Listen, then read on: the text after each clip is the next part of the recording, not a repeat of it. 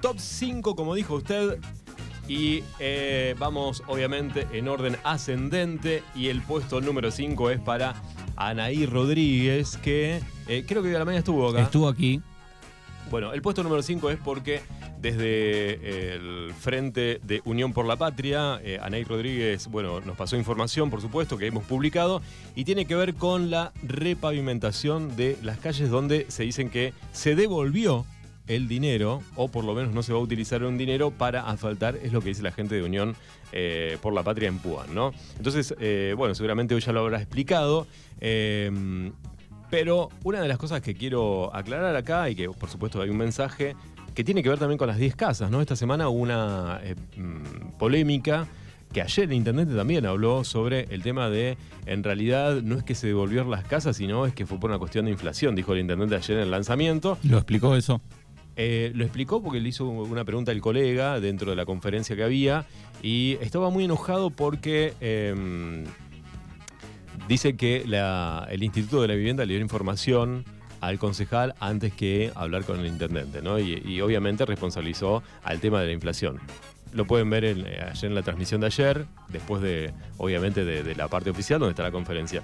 Pero, ¿qué pasó? Eh, Anay Rodríguez, que está en el puesto número 5, esta semana muy intensa, Anay Rodríguez, ¿no? Dijo, una vez más, como ocurrió con las 10 viviendas canceladas, la falta de trabajo e ineptitud para realizar las tareas en tiempo y en forma nos deja sin la ejecución de esta obra tan esperada por nuestros vecinos y vecinas de Pony de Regueira, que tienen destruidas sus calles habiendo lugares que ya es prácticamente imposible transitar, dijo la concejala. Además, el intendente Castelli utiliza al Consejo Deliberante para aprobar por mayoría cualquier maniobra que no favorece a nuestras localidades, dijo la dirigente de Unión por la Patria. Está recontra picante el lanzamiento y por supuesto la campaña este, electoral porque el 13 de agosto son las PASO y este, por supuesto las internas y está el Frente de Unión por la Patria, ¿no? que justamente integra, si bien no está en la lista, pero sí integra la concejal Anaí Rodríguez. Así que polémica, ayer el intendente estaba muy enojado, muy enojado, la primera vez que lo veo tan enojado en un lanzamiento de campaña.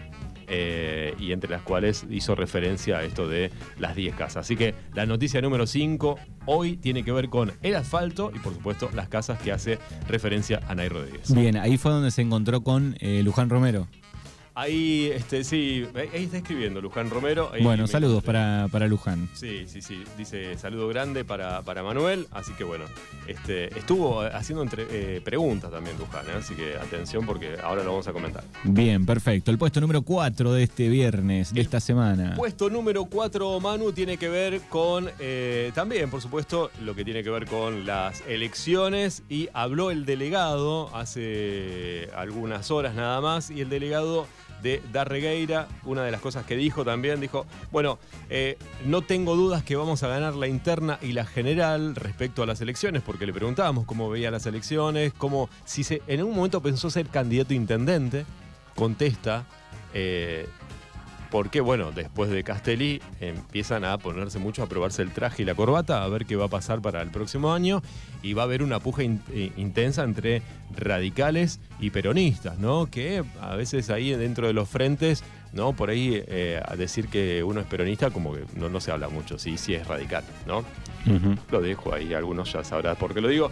Eh, pero bueno, el delegado de Arregueira adelantó también que el Día del Niño se va a festejar por más que no ganen las paso el 13, el 20 de agosto aproximadamente, se haría el festejo del Día del Niño. Lo digo un poco en risa, un poco en serio, porque le preguntamos, ¿qué pasa si es bastante difícil, ¿no? Según los datos que me pasaba el delegado eh, José Luis Seminari, que las internas del 13 de agosto se pierdan para el oficialismo de la línea de Castelli eh, frente a Reyes, pero el Día del Niño se va a hacer después de mucho tiempo, según lo que nos adelantó el delegado, sí o sí en el Aeroclub. Va a haber fiesta, va a haber eh, juegos, así que bueno, eh, me pareció buenísimo. Después habló también del trabajo que están haciendo eh, frente a los bomberos que están reparquizando la plaza, por lo que nos dijo el delegado, y que además también van a ser como una playa de estacionamiento para eh, los trabajadores, va, los bomberos voluntarios, porque cada vez que hay un evento o cada vez que tienen que ir ante una salida, eh,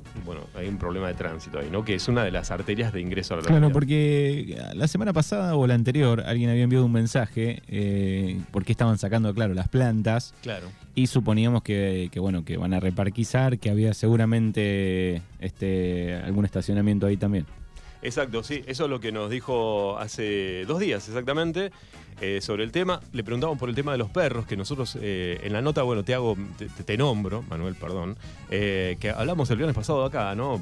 Si bien salíamos por teléfono, y le pregunté qué pasa con el tema de los perros, porque nos llegaban mensajes de las problemáticas, más allá de que el delegado dice, bueno, hay menos perros que, que antes porque se está trabajando en la castración y también el tema de la perrera. Bueno, le pregunté a ver qué va a pasar si se van a aplicar algunas de las eh, leyes o de las formas que, se utilizan a nivel provincia para eh, el control, no sé, la chapita, el tema de este, registrar los animales que uno tiene, ¿no? Porque, bueno, la problemática es, che, si hay perros sueltos, eh, ante la posibilidad, ¿no? Que se ve mucho ahora, bueno, si muerden, si no muerden, bueno, las preocupaciones que hay.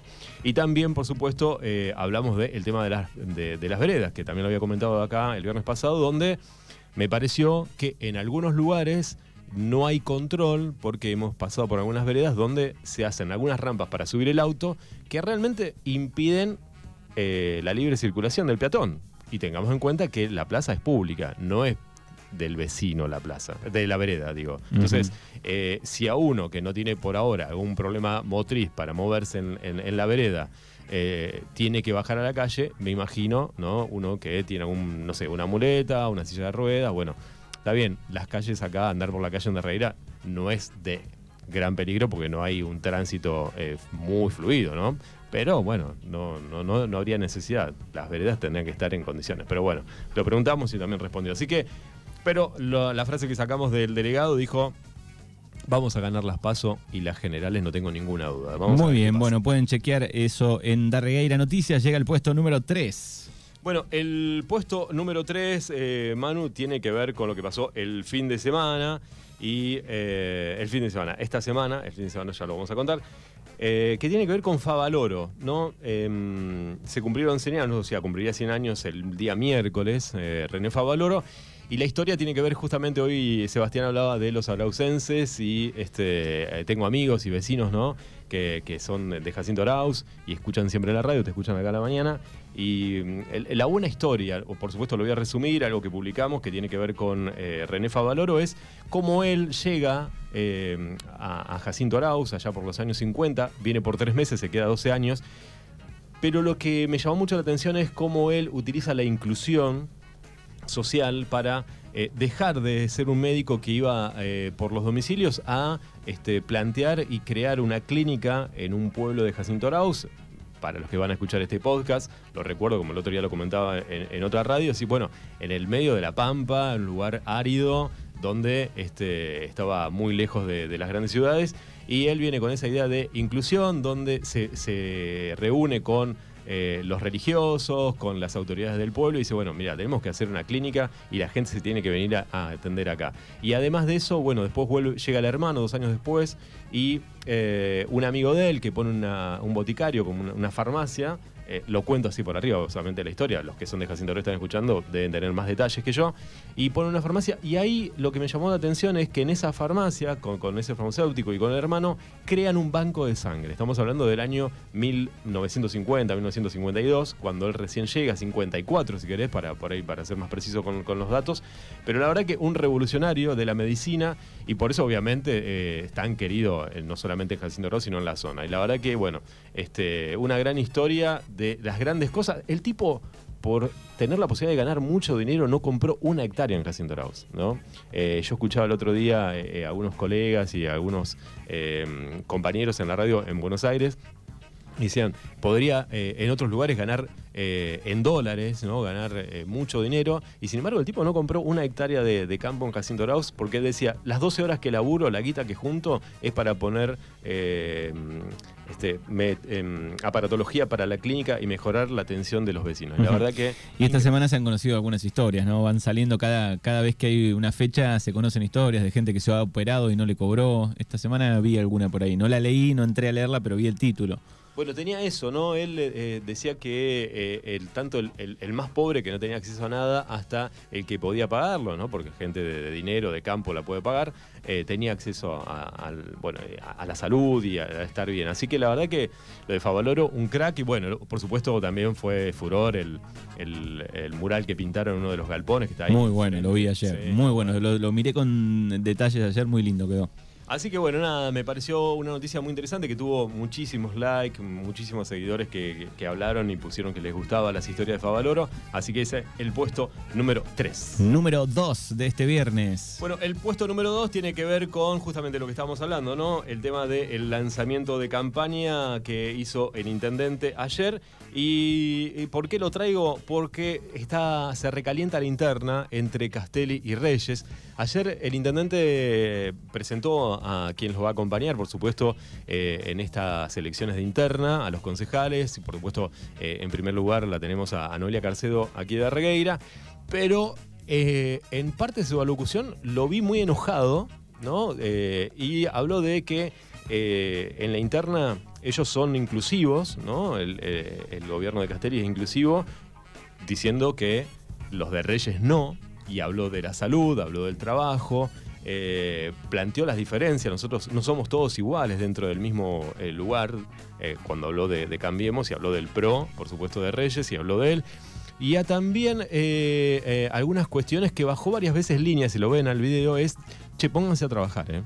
El mensaje para los, para los que están con Castelli dijo, pónganse a trabajar. vamos a ganar las elecciones, pero pónganse a trabajar. ¿no? Esto es algo que venimos hablando hace mucho de eh, que se veía que como que algunos funcionarios, ¿no? Estaban que relajados. Estaban muy relajados, se habían tomado un par de, meses. Yo sé que se van a enojar con esto, pero que se habían tomado un tiempo de relax. Así que bueno, ayer Castelli como puso los puntos en el lanzamiento, eh, fue algo bastante tranqui, ¿no? ¿no? No hubo un locutor de presentación, no hubo este, una, un gran show.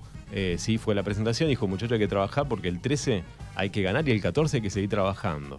Eh, lo dejó bien claro, lo repitió varias veces. Así que bueno, vamos a ver. Mañana es el lanzamiento, mañana sábado, sí, de Reyes aquí en, en, en Darregueira, que va a estar Héctor Gay y Nerina Neumann. ¿eh? Así que vamos a ver qué, pasa con eso también, vamos a ver qué declaraciones hay. Pero eh, desde el lado de Reyes también están muy. Este, apurados para responderle a las declaraciones de Castelli del día de ayer, por lo menos los mensajes que me llegan hoy a la mañana. Muy bien, bueno, hay mensajes que opinan también, como siempre, pueden participar de, todas las columnas de este programa en el 29, 23, 41, 38, 80. Hola, buenos días. En mi opinión, escuchando el tema, no me parece cambiar el destino de la plaza o ese espacio verde que muchos van a tomar mate los domingos o en cualquier momento como esparcimiento o, eh, por un estacionamiento.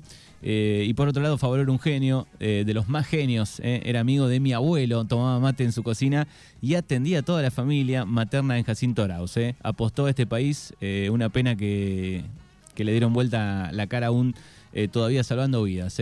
Besos y, y que tengan un buen fin de. Bueno, hablando de historias, eh, gracias eh, por el mensaje. Hablando de historias, el otro día leía también, creo que no sé si está, eh, lo publicamos, me parece que sí, que decía, bueno, con el bypass que fue en el 67, ¿no? ese fue el 62, creo que de, Jacinto Arauz, y en el 67 fue cuando hace el gran descubrimiento del bypass, Favaloro, y cuentan la historia, por eso lo cuento así como una historia, no tengo el dato preciso, pero dicen que con ese bypass salvó más gente que la gente que falleció o que murió en la Primera Guerra Mundial. No estamos hablando de millones de personas, ¿no? Estamos y un tipo que eh, se preocupaba mucho y que eh, no veía la salud como un negocio. Eh, bueno, nada. el otro día lo veía también a, a Landricina hablando de, su amigo, porque eran íntimos amigos de Favaloro. también estas cosas, ¿no? muy, muy loco. Esos, esos tipos que, viste, que son son tan grandes, tan crack y tan humildes que es, difícil de, por ahí de, creer, ¿no? Sí, sí, y queda, y por eso queda plasmado en la historia, ¿no? si, si fuera más de lo normal o más del común, eh, no sé si queda tanto en la historia, ¿no? Sí, la verdad que e, es impactante cuando empezás a leer el otro día, bueno, justo leíamos para, para hacer un informe para otros lados y, y la verdad que está muy groso. No sabía, por ejemplo, esta historia de lo de Jacinto Arauz, que él llega porque el médico estaba con una enfermedad terminal, lo manda a llamar el tío que vivía en Jacinto Arauz por tres meses, se termina quedando. Eh, bueno, nada, esas, esas historias que cuentan de, eh, son muy, muy buenas. La verdad que felicito a los que de Jacinto que tuvieron la posibilidad de tenerlo y que tienen hoy el museo de, de, Favaloro. ¿eh? Bien, y aportando algo más con respecto al mensaje, bueno, acá me aportan por ahí desde la info de bomberos que, va a haber una plaza con juegos este, inclusivos ahí en, ese lugar también. Claro, esto lo cuenta, lo, por supuesto, lo cuenta el delegado en la nota, eh, que según lo que dice, va, a ser así. sí, por ahí uno pasa y ve, no ve más las plantas y decís, bueno, va a ser, digamos, hasta la línea donde están las maderas, eh, digamos, siempre fue igual estacionamiento, eso, ¿no? Lo único que estaban las plantas ahí. Claro. a mí lo yo cuento lo que me dice el delegado, ¿no? Me dijo, nosotros vamos a reparquizar, vamos a poner juegos. ¿Se acuerdan que en algún momento hubo una polémica acá en la radio? ¿Te acuerdas que lo, contamos? Que habían sacado un juego de la Plaza de la Paz, que claro. Eh, bueno, sobre una diagonal, que sobre la calle Urquiza y la diagonal, no me acuerdo, la, que está, la que va para el lado del hospital. Sí. Eh, que sería el, para el lado de la cancha argentina, para aquel lado. Y se iba a llevar a ese lado a, creo que la Plaza Perón, ¿no? Que tenía el. ¿no, ¿no, en la Plaza Perón? Que estaba está frente de, los bomberos, que tiene, tenía el. ¿Cómo es? El busto de Perón. Bueno, eh, el objetivo era eso, llevarlo eh, los juegos para aquel lado para poder hacer una plaza más inclusiva y que haya más juegos. Así que, bueno, vamos a ver. Pero ese es el proyecto. Vamos a ver. Me dijeron que para el 27 de julio, creo que es el aniversario de bomberos, lo quieren tener terminado. Le pregunté al delegado, che, faltan 15 días. ¿Llegás? Creemos que sí, dijo. Vamos a ver. Bueno, muy bien. El puesto número uno de esta semana. Y el puesto número uno es algo que nos pone muy orgullosos. Eh, a mí porque me toca de cerca, porque bueno, en mi familia eh, he tenido tíos que han corrido en el Speedway y han sido, eh, por supuesto, muy reconocidos no solamente en Darreguera, sino en la zona. ¿Por qué? Porque Agustín Creder, que es eh, Campense de General Campos. No sabía que se llamaba Campense los General Campos, así que bueno, eh, algo nuevo que uno va aprendiendo todos los días.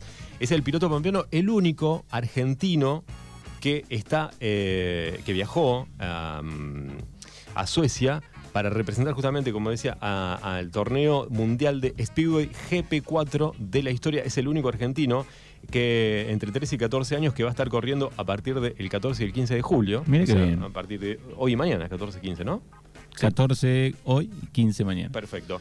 Eh, entre los 18 pilotos, mira, está ahí, oriundos de Dinamarca, Ucrania, Gran Bretaña, Suecia, Francia, Australia, Finlandia, República Checa, Rumania, Alemania y Estados Unidos. ¿eh? Así que ahí, eh, por supuesto, las redes sociales explotaron de mensajes para Agustín Creder. que no sabemos si, tiene familiares acá en, la Reira. La verdad que, bueno, si hay algún oyente que es familiar de Agustín Creder, eh, y quiere escribir, lo, puede hacer, porque creo que algún familiar, me parece de Agustín Creder, aquí anda Reguera hay, pero bueno, nos pones muy contentos porque el pibe este, va a representar a la Argentina, este chico campense, General Campos, que queda muy cerquita de acá, esta localidad, donde tenemos vecinos, por supuesto, y amigos de General Campos, que está ahora en Suecia porque hoy y mañana corre representando a la Argentina en la categoría 13-14 años en Speedway. Así Qué bien, excelente.